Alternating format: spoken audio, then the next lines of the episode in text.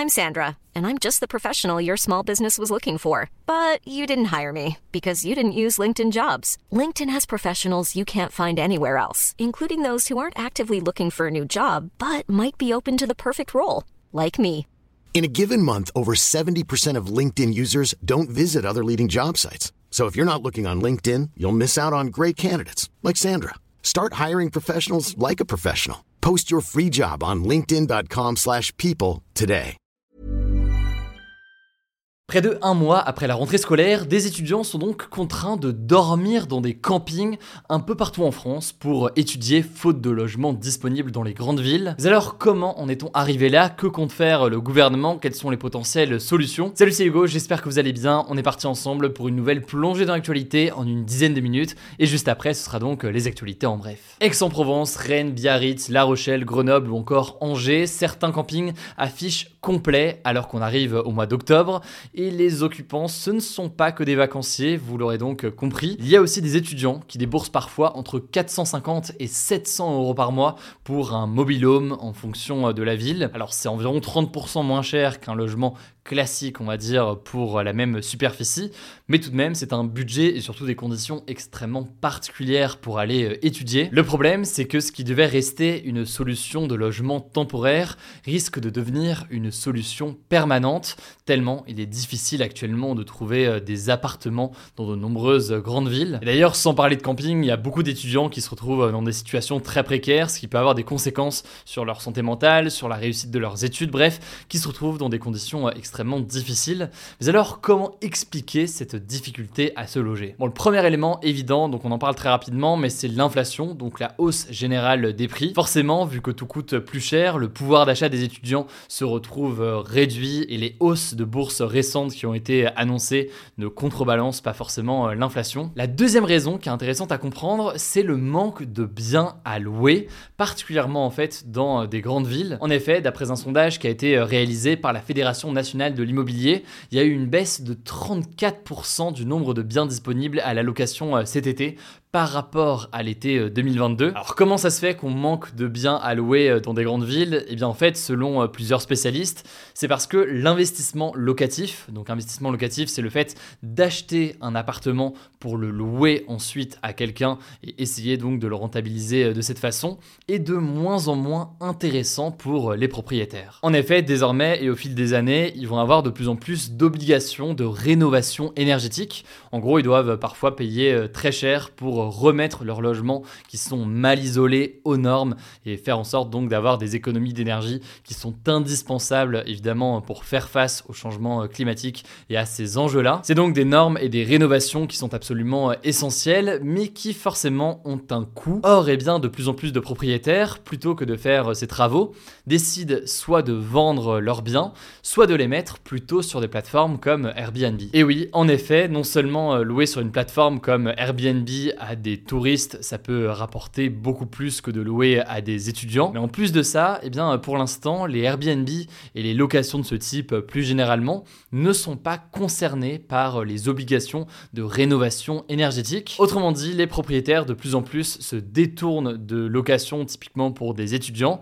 et se tournent davantage vers des locations sur Airbnb. Par ailleurs, autre élément qu'on peut noter, il y a une augmentation du nombre d'étudiants, sauf que le nombre de constructions de résidences universitaires n'a pas suivi cette hausse du nombre d'étudiants, et donc euh, tout le monde ne peut pas être euh, logé. Typiquement, les résidences du Crous qui sont mises en place par l'État sont totalement saturées euh, aujourd'hui, et du coup, eh bien, beaucoup dénoncent un manque de moyens mis dans ces résidences universitaires autour des universités. Alors, quelles peuvent être les solutions? Eh bien, premier élément, vous l'aurez compris, donc, il y a une question de nombre de logements étudiants type résidence du Crous, avec les syndicats étudiants qui demandent davantage de moyens. Par ailleurs, deuxième élément, selon les professionnels du secteur, il faut que l'État incite les propriétaires à acheter des appartements pour les louer plutôt que de les mettre sur des plateformes pour des touristes. L'une des choses qui peut être faite selon les spécialistes, c'est typiquement de soutenir financièrement les propriétaires qui décident de louer à des étudiants. Ça peut prendre la forme d'aide ou autre. Par ailleurs, certains politiques estiment que les logements sur Airbnb doivent être soumis aux mêmes règles que les logements qui sont loués de façon classique en matière donc de rénovation énergétique. En tout cas, de son côté, le gouvernement a annoncé au mois de juin l'extension de la garantie visale.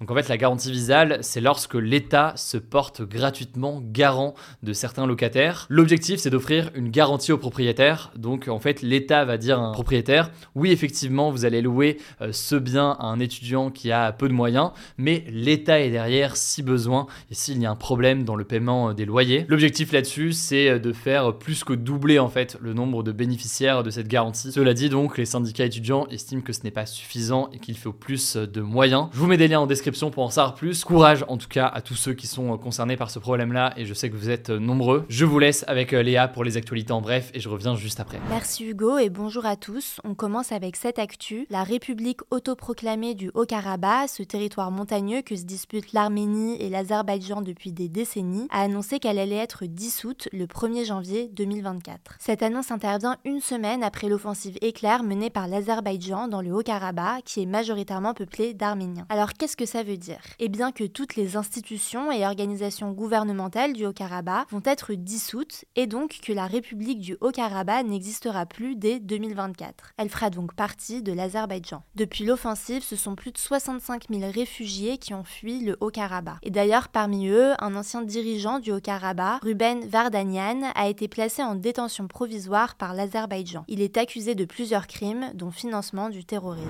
Deuxième actu assez majeur en France, Emmanuel Macron a déclaré souhaiter une autonomie pour la Corse lors d'un discours prononcé ce jeudi devant l'Assemblée de Corse à Ajaccio. Alors, le président est actuellement en Corse pour une visite de deux jours et il a appelé à la reconnaissance des spécificités de la Corse dans un article de la Constitution qui est la loi suprême du pays. Il a donc donné six mois au groupe politique et à l'Assemblée territoriale corse pour trouver un accord afin de le statut de la Corse. Emmanuel Macron a aussi déclaré vouloir que la langue corse puisse être mieux enseignée et a évoqué la création d'un service public de l'enseignement en faveur du bilinguisme. Troisième actu, la première ministre Elisabeth Borne a déclenché ce mercredi soir le 49.3 pour la douzième fois depuis sa prise de fonction en 2022. Le 49.3, c'est un article de la Constitution qui permet au gouvernement de faire passer une loi sans le vote des députés de l'Assemblée. Alors dans ce cas précis, la Première ministre l'a déclenché pour faire adopter la loi de programmation des finances publiques 2023-2027. Le but de cette loi, c'est de fixer les objectifs budgétaires du gouvernement pour les prochaines années. Suite à ça, la NUP, donc l'Alliance de la gauche, a déposé une motion de censure contre le gouvernement qui sera examinée ce vendredi. Ça signifie que si plus de la moitié des députés votent pour la motion de censure, alors la loi n'est pas adoptée et le gouvernement est renversé. Quatrième actu, l'un des deux évadés de la prison de Fleury-Mérogis a été interpellé à Pantin, en Île-de-France, ce mercredi soir. On vous en avait parlé, le 12 septembre, deux détenus de la prison s'étaient évadés lors d'une sortie dans la forêt de Fontainebleau. Le détenu qui a été retrouvé était en train de vendre de la drogue à Pantin et le deuxième évadé, condamné pour agression et exhibition sexuelle, est toujours recherché. Cinquième actu, 9 étudiants juifs sur 10 ont été victimes d'au moins un acte antisémite au cours de leurs études, selon une enquête de l'IFOP. Alors dans la majorité des cas, ces actes antisémites sont des remarques qui véhiculent des stéréotypes sur les juifs ou alors des blagues sur les juifs ou la Shoah. 43% des interrogés disent avoir déjà reçu des attaques physiques ou verbales en lien avec Israël et 7% ont été victimes d'agressions physiques à caractère antisémite. L'enquête explique également que les étudiants sondés estiment que les menaces antisémites venant de l'extrême gauche sont plus importantes que celles qui viennent de l'extrême droite. Sixième actu, et c'est une réaction au rapport sur le porno du Haut Conseil à l'égalité entre les femmes et les hommes dont on vous parlait hier. Deux chercheurs spécialistes des questions sur la pornographie ont signé une tribune dans Mediapart dans laquelle ils dénoncent une dérive autoritaire. L'un des deux signataires a justement démissionné du Haut Conseil après, je cite, avoir été exclu des travaux de cette commission pour des raisons idéologiques. En fait, selon eux, la commission a manqué d'objectivité en réalisant cette étude, alors qu'aucune actrice ou réalisatrice X n'a été auditionnée. Ils expliquent également que la commission n'aurait lu et interrogé que des personnes qui estiment que la pornographie est un problème à éradiquer. Septième actu en Espagne, un collégien de 14 ans a poignardé 5 personnes, 3 professeurs et 2 élèves, ce jeudi matin dans une école près de Cadix, dans le sud de l'Espagne. Selon des élèves témoins, l'adolescent était très en colère au fond de sa classe, puis il a sorti de son sac des couteaux de cuisine et a commencé à viser tout le monde en disant Je vais te tuer. Pour le moment, les motifs de son geste ne sont pas connus et il n'était pas connu pour des problèmes de comportement, mais il était apparemment souvent seuls. Concernant les victimes, une enseignante a été blessée à l'œil et va peut-être subir une opération, et les quatre autres victimes ont été prises en charge par les secours. Dernière actu, les naissances en France sont au plus bas depuis la fin de la Seconde Guerre mondiale, selon l'INSEE. Concrètement, en 2022, 726 000 enfants sont nés en France et c'est près de 21% de moins qu'en 1971, qui était le pic le plus haut depuis la fin de la guerre. Cette baisse de natalité concerne toutes les régions de France et elle touche majoritairement les femmes de 25 à 34 ans. Alors parmi les raisons évoquées, on retrouve l'entrée plus tardive des femmes dans la maternité, mais aussi un manque de confiance en l'avenir, notamment à cause du dérèglement climatique. Voilà, c'est la fin de ce résumé de l'actualité du jour. Évidemment, pensez à vous abonner pour ne pas rater le suivant, quelle que soit d'ailleurs l'application que vous utilisez euh, pour m'écouter. Rendez-vous aussi sur YouTube ou encore sur Instagram pour d'autres contenus d'actualité exclusifs. Vous le savez, le nom des comptes c'est Hugo Décrypte. Écoutez, je crois que j'ai tout dit. Prenez soin de vous et on se dit à très vite.